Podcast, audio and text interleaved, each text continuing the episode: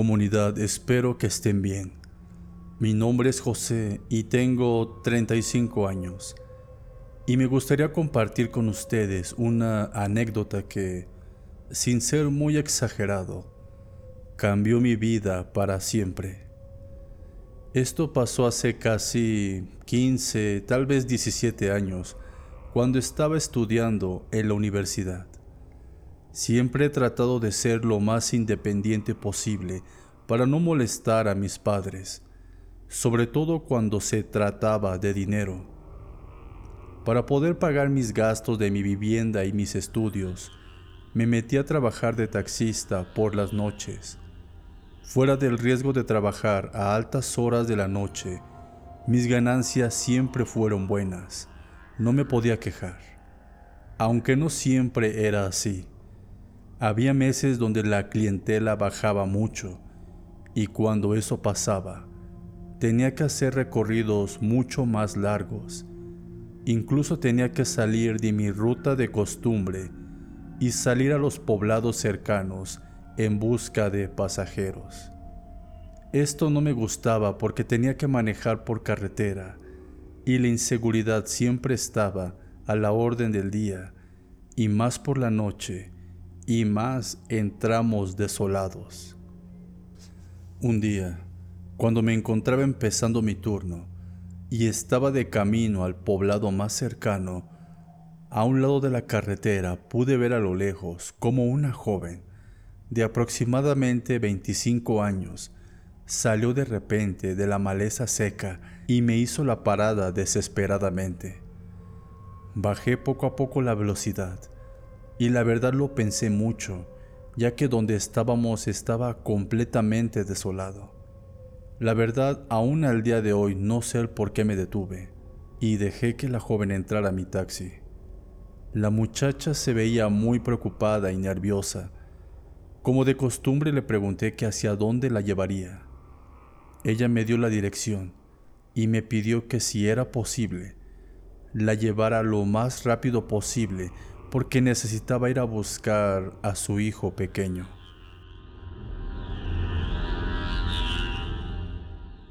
La dirección que me dio estaba un poco retirado, pero le dije que solo porque me dijo que necesitaba buscar a su hijo, la llevaría a su destino.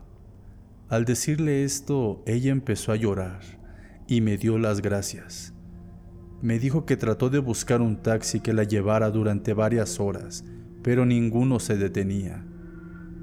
Casi todo el camino hacia su destino no paraba de darme las gracias, mientras poco a poco se tranquilizaba. Todo el traslado duró cerca de una hora. La dirección donde llegamos era, para mi sorpresa, una casa muy grande, muy bonita. Ella se bajó y con un cambio repentino de actitud me dijo seriamente, que le hiciera un último favor. Me dio un papel con un número celular y otra dirección escrita en él y me dijo, si en 20 minutos no salgo, por favor, marca este número, pregunta por esta persona y dile que llamas de mi parte. Después de eso, una vez más me dio las gracias y apresuradamente entró a la gran casa. La situación era bastante extraña, pero al ver a la muchacha, vi que en verdad necesitaba de mi ayuda. Así que solo recliné mi asiento y esperé el tiempo que ella pedía. Eso fue un error de mi parte, ya que el cansancio acumulado que tenía encima me afectó y me quedé dormido profundamente por casi una hora.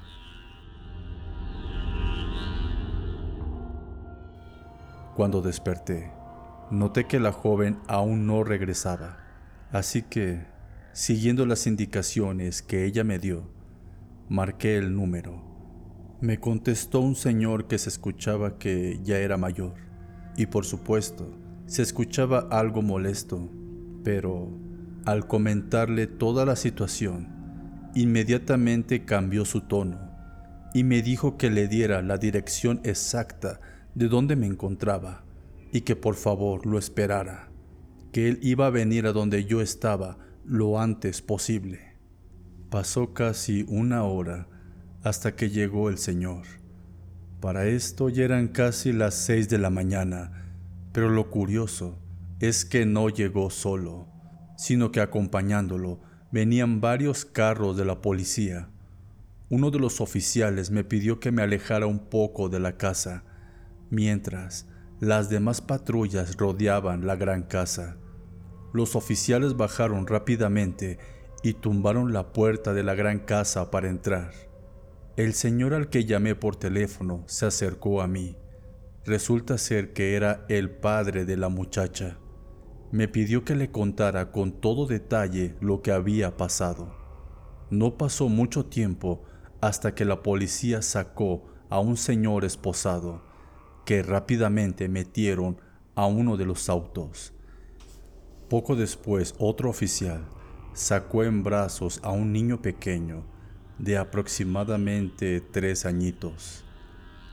En medio de todo el caos, el papá de la muchacha se acercó a mí y me pidió que lo llevara al lugar preciso donde había recogido a su hija horas antes. La verdad, no quise preguntar más detalles, así que el señor subió a mi taxi y lo llevé al lugar donde recogí a su hija, y detrás de nosotros un par de patrullas nos seguían.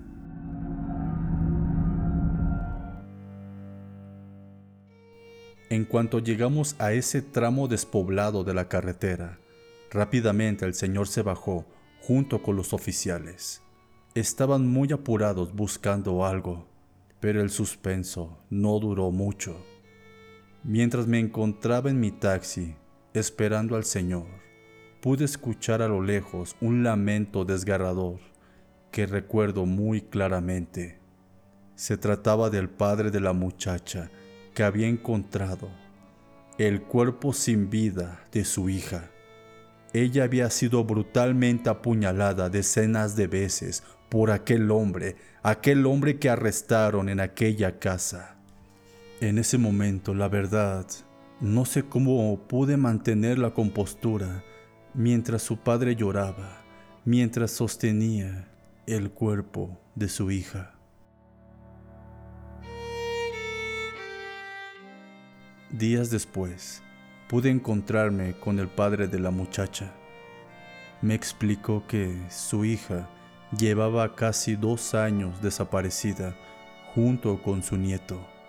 Su esposo la había secuestrado y según las investigaciones, ese hombre tenía la intención de vender a su propio hijo por una fuerte cantidad de dinero y que al enterarse de eso su esposa Trató de escapar, pero él la encontró.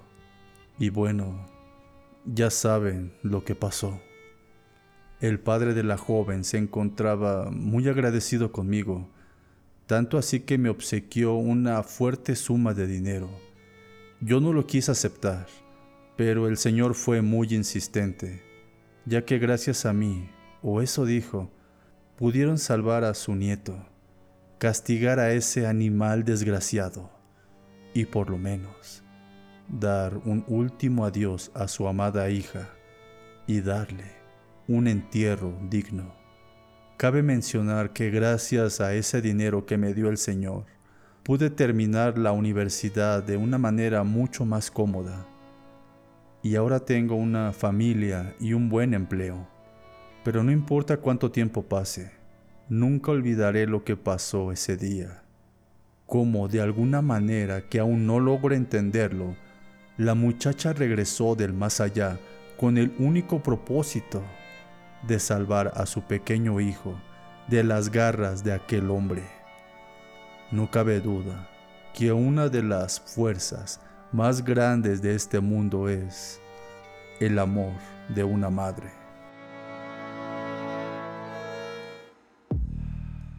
Querido espectador, espero te haya gustado este relato que fue publicado recientemente en un grupo de Facebook dedicado a todo tipo de historias de terror y suspenso. Búscalo. Se llama Historias de terror para leer y algo más. Apuesto a que te gustará. Si te gustó este relato, puedes buscar otros más de este estilo en este canal. Claro, si tienes el valor para escucharlos de principio a fin. No olvides suscribirte en nuestro canal de YouTube y seguirnos por Facebook. O si lo prefieres, también puede ser por podcast, como tú lo prefieras. Los enlaces están en la descripción. Se despide el narrador de medianoche. Y esto fue Acechadores Nocturnos.